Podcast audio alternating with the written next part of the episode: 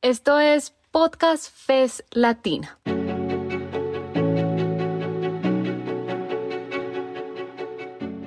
Son más de 20 series en más de 10 países de América Latina y el Caribe. Medio ambiente, género, sindicalismo, actualidad, democracia, justicia. ¿Quieres conocer más? Encuéntranos en cualquier plataforma buscando Podcast FES Latino. Te invitamos a aliarte, a que te suscribas y a que nos recomiendes.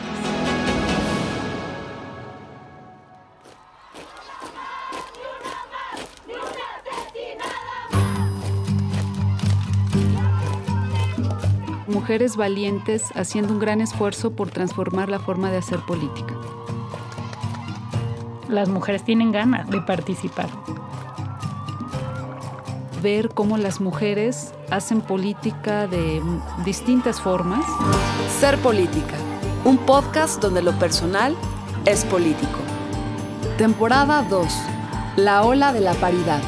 Una colaboración sonora entre la Fundación Frederick Ebert en México y la revista mexicana Nexos. Episodio 2. Historias de paridad. ¿Qué historias suceden a la luz de la paridad? ¿Cuándo la paridad sí hace la diferencia? ¿Dónde poner atención para que la paridad funcione? ¿Cuáles han sido las batallas para alcanzar la paridad? ¿Cómo se transforman las vidas cuando las mujeres están en el poder?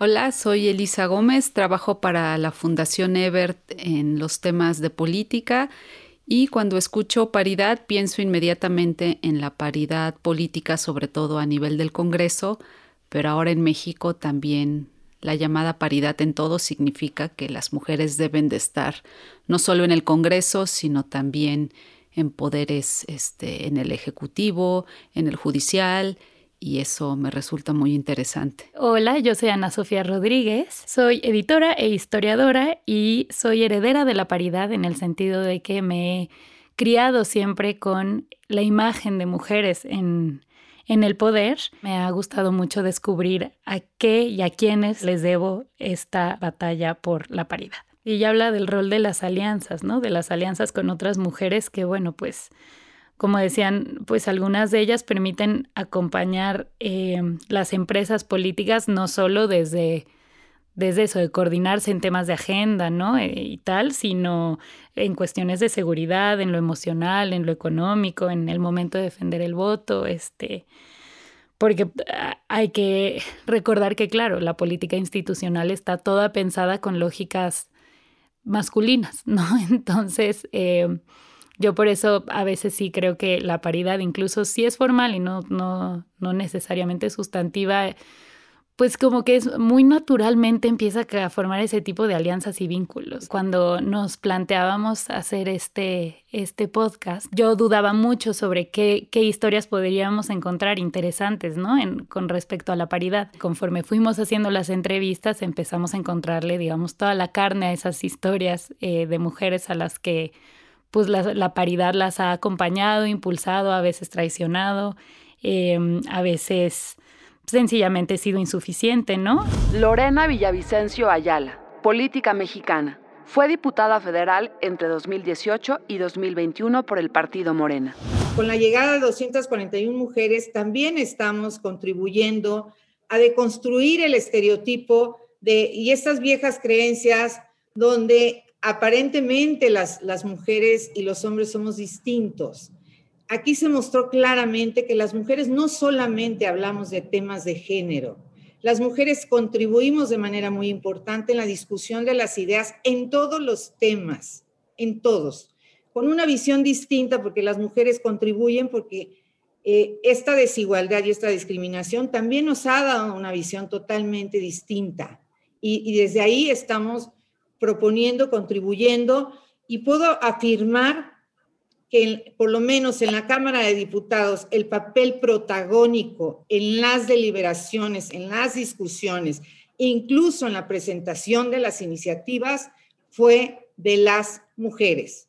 Y por eso creo que sí fue un elemento disruptivo, que no fue suficiente para que logremos transformar la cultura eh, política y la cultura social y, construir la igualdad plena. Sin embargo, pavimentó de manera muy importante el camino. Felicitas Martínez Solano, licenciada en Derecho.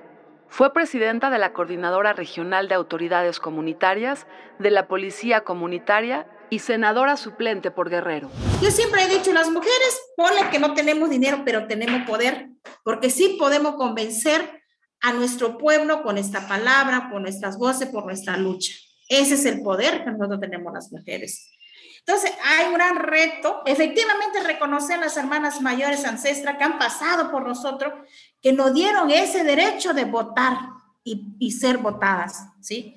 Eso tampoco no está regalado, fue una lucha de tantas mujeres y fue una gran lucha de tantas muertes que han pasado mujeres no indígenas, feministas, campesinas, obreras y luchadoras sociales que han luchado para que las nuevas generaciones retomemos este proceso.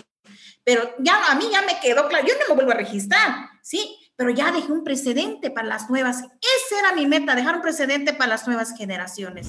Amalia García, política mexicana ha sido diputada y fue gobernadora del estado de Zacatecas. Bueno, lo que yo encontraba era una respuesta de las mujeres eh, eh, muy ah, favorable para que una mujer gobernara el estado, pero yo sentía que lo hacían además identificándose, no eran solamente las frases de las mujeres que estaban en la ciudad, en la capital del estado, sino en todos lados el entusiasmo de las mujeres era vamos a gobernar, vamos a estar. Por eso los presupuestos eh, con perspectiva de género para mí eran muy importantes porque había que garantizar que llegaran los recursos con esa perspectiva de género a las mujeres que además querían estar recibiendo, querían eh, formar parte del gobierno.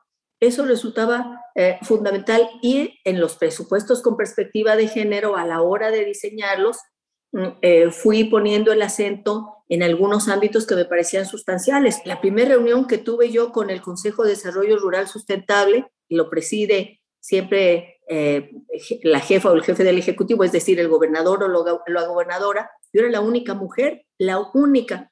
Y entonces lo que les planteé a los eh, líderes agropecuarios de este Consejo Estatal de Desarrollo Rural Sustentable fue que teníamos que incorporar a las mujeres, porque las mujeres también están trabajando el campo, están produciendo, están generando riqueza. Y fue eh, muy interesante que debe haber habido enormes dudas, resistencias, eh, seguramente, pero eh, una cosa es también palpable. Ya era yo la gobernadora, era la jefa del Ejecutivo, era el poder. Y entonces cuando dije se van a incorporar mujeres al Consejo de Desarrollo Rural Sustentable, pues nadie dijo que no. Todo el mundo aceptó porque era la palabra de la gobernadora, de quien tiene el poder. Por eso llegar a espacios de decisión es tan importante, porque se pueden cambiar las cosas con las decisiones que uno tome. Al principio, cuando les anuncié en el gabinete que haríamos esos talleres, hubo quienes me dijeron, pero bueno, pero ¿cómo? Eh, también yo, el procurador, eh, me dijo también yo, y dije, por supuesto, usted en primer lugar, porque los ministerios públicos tienen que tener perspectiva de género, porque necesitamos que la policía ministerial tenga perspectiva de género.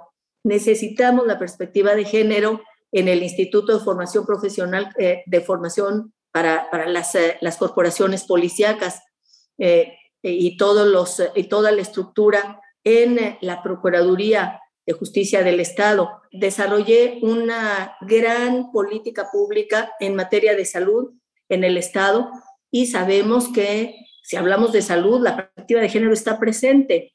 Eh, los hombres y las mujeres vivimos y morimos por causas distintas, pero todo esto que digo, tanto el impulso a la sociedad, eh, entrar a la sociedad del conocimiento y las tecnologías de la información como salud, como el campo, eh, todo tenía y, eh, una perspectiva de género. Tenía una misión también conmigo misma y con, y con el movimiento feminista, con las que hemos dado la batalla desde hace tantos años, que era mi compromiso. Es el poder, uno tiene el poder y se le ve como el poder. Pero cuando querían golpearme, se utilizaban las redes o se utilizaban las columnas en los medios de comunicación. Eh, mi decisión fue, pues, eh, asumir que así es la cosa, resistir y seguir adelante. Janerit Morgan Sotomayor, embajadora feminista, secretaria ejecutiva del Foro Generación Igualdad. La paridad es atacar todas las eh, diferencias que existen, en este caso en la carrera diplomática, que implica que las mujeres nos tomen más años llegar a los, a los rangos superiores que a los hombres y por lo mismo eso eh, genera mayor complicación en lograr la, paridad. Eh, si bien la paridad eh, es un tema de acción afirmativa, yo creo que es muy importante señalar que el primer paso es decir, queremos lograr la paridad, también tenemos que construir al mismo tiempo de buscar la paridad. La paridad afirmativa se logra mediante mayores números de nombramientos, en los puestos de titularidades, tanto en el exterior como al interior, pero al mismo tiempo eh, generar las condiciones para que mayores mujeres, eh, mayor número de mujeres lleguemos a los puestos altos, en este caso al, rango de embajadora o ministra, ministra o embajadora, para tener esta posibilidad de eh, ejecutar con mayor facilidad este principio de paridad, que implica primero manifestar el tema de las cuotas, que creo que es muy importante, y aquí ha habido eh, acciones afirmativas muy interesantes en el sentido de que tú, eh, ustedes pueden observar un mayor número de nombramientos de mujeres en las diferentes adscripciones en el exterior.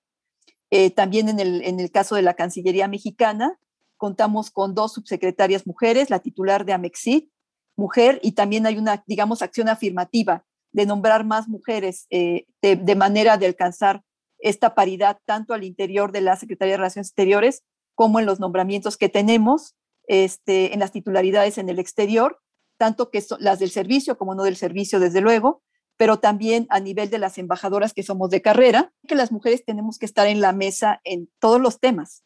Los temas que son tradicionalmente, incluyendo los que son tradicionalmente para hombres. Y eh, me refiero, por ejemplo, al tema de la paz. Eh, normalmente el concepto de guerra, el concepto de violencia, está muy emanado y muy vinculado con los sistemas patriarcales.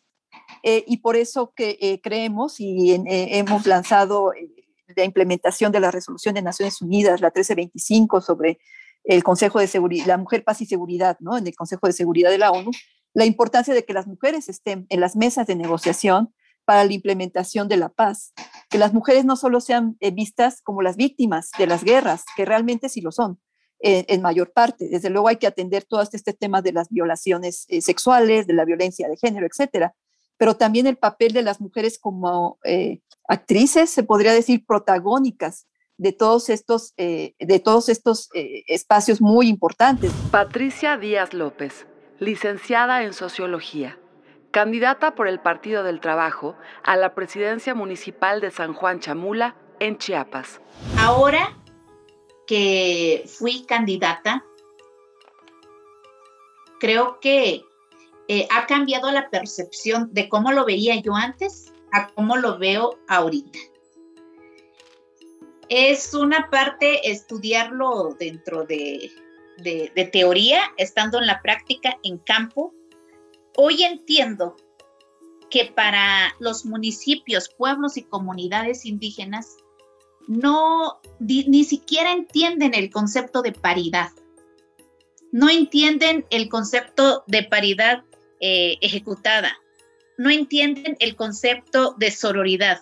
No entienden el concepto de este uno más uno. Entonces, ¿cómo pretendemos que, que acepten una libre ejecución de la paridad si ni siquiera se entiende el concepto. y, aparte de eso, no, no tienen el interés de, de, de entenderlo. Cuando yo pasé por la campaña, yo les decía que no lo vieran mal, que hoy fuera yo candidata, que estaba dentro de nuestros derechos ya ser candidata, que ahora si estaba como candidata una mujer, por ende venía un síndico, y si estaba por candidato un hombre, por ende vendía una síndica. Y todos se quedaron, ah, o sea, eso no lo saben. Entonces, siento yo que lo que hay que hacer es que hay que bajar esos conceptos. Hay que dar a entender esos conceptos. ¿Qué es paridad? y bajarlo a nuestras lenguas maternas. ¿No? A ver, este, hermanos indígenas, tíos, este, tías, abuelos, miren, paridad es esto, pero ya dicho en nuestras lenguas indígenas. Sororidad es esto. Participación política en razón de género es esto. ¿Qué es el género? ¿Y por qué ahorita las mujeres ya podemos hacerlo? Porque nuestras abuelas, nuestras antecesoras pudieran entenderlo como algo erróneo lo que estamos haciendo, como decir, bueno, ¿y por qué te atreves si eres mujer? La educación que te dimos es quedarte callada, sumisa, agacharte. ¿De dónde viene esto? ¿Por qué esta necesidad? Si tan cómodamente podía yo seguir con mi trabajo, podía yo seguir con mi rol de madre, con mi rol de amiga, con, con mi vida que tenía, ¿no? Pero nace, y siento, y ahora estoy segura, por la impotencia, por el coraje, porque cuando yo estudié allí en Chamula, cuando yo este, crecí allí en Chamula, vivir en mi entorno y ver que la mujer chamula no podía, no podemos tener como ese, ese voto de credibilidad, eh, esa, que los hombres no nos creen capaces de ejecutarnos dentro del tema político, siento yo que de ahí nace, siento yo que esa es mi fuerza, mi fortaleza, porque no es posible que la mujer solo sirvamos para una votación, no, no es posible que solo seamos este, ahora sí que como números, números, ¿cuántas mujeres hay? Hay 500 y tantos, o sea, como que seamos números nada más, sin ninguna participación, sin que podamos ejecutar nuestros derechos. Siento yo que quedó un precedente, que quedó un ejemplo, y se me viene a la memoria dos hechos. La primera es que cuando yo estaba dando mi, mi discurso, eh, las personas que estaban conmigo, ya cuando nos retiramos, me dicen, ¿escuchaste qué dijo la señora? Dice, no, no lo escuché, le digo, estaba yo concentrada en, en el discurso. Pues fíjate que le llamó a su hijita y le dijo, siéntate, escucha a la licenciada, porque dice que algún día tú también vas a ser licenciada. Escucha. Y en varias comunidades, las mujeres me dijeron, que ya era hora que participara una mujer y que les daba gusto que participara yo. En un caso, habían un grupo de, de, de señoritas, de estudiantes, que me decían que tenían que caminar casi dos horas para llegar a la prepa y que ahora que me veían allí ellas, que eso las motivaba, las motivaba para seguir este, adelante y que ellas entienden que así tiene que ser la participación de la mujer y que eso hacía que les diera más fuerza para el día de mañana seguir con una carrera. Rosalinda Gómez Martínez, contadora pública, candidata a síndica municipal de Huixtla por el partido Chiapas Unido. Pero no solo es participar por participar o registrarse, registrar que el caminar, el estar, el estar enfrente de todas las, de toda la gente que es nuestra propia gente, es muy difícil. Para mí fue un gran reto, entonces, en mi municipio. En el momento que me den la oportunidad de participar, pues tengo que hacer que la paridad de género sea efectiva en el equipo mío. Y así se llevó a cabo.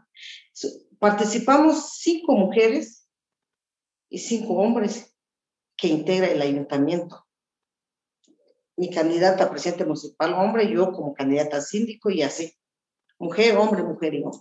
Estuve es, enfrente de, la, de una organización de mujeres en el municipio.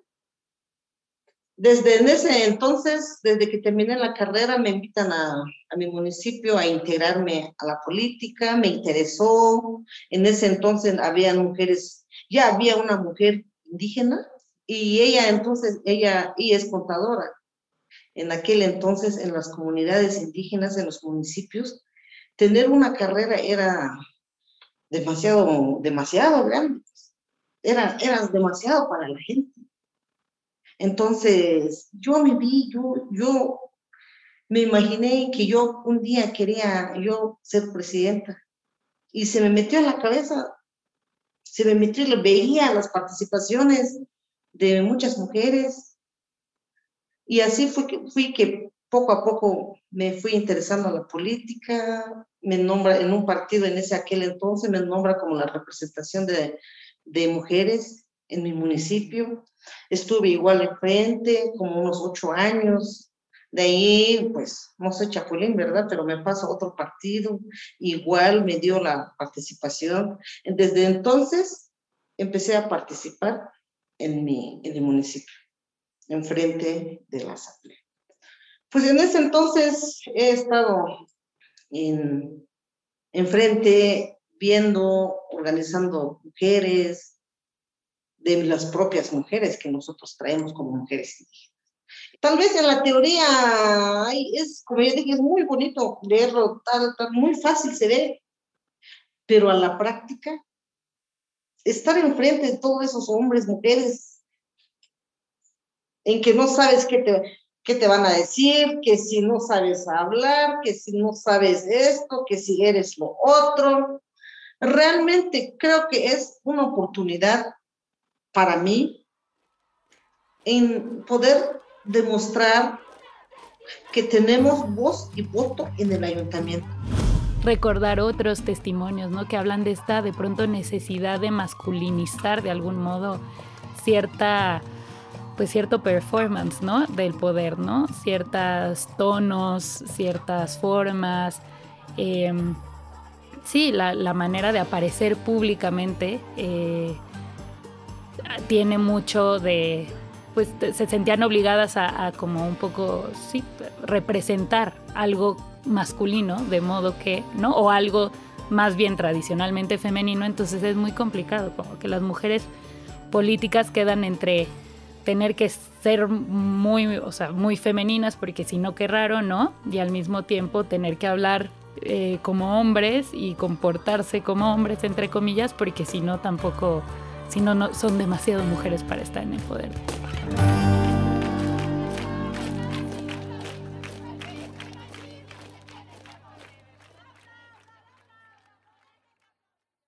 Ser Política es una producción de Cocla Studios. Idea original, Investigación y conducción, Elisa Gómez y Ana Sofía Rodríguez. Dirección y producción, Mariana Linares Cruz. Edición, diseño sonoro y mezcla, Arnulfo Flores Solares. Música original, Amado López. Ciudad de México 2022.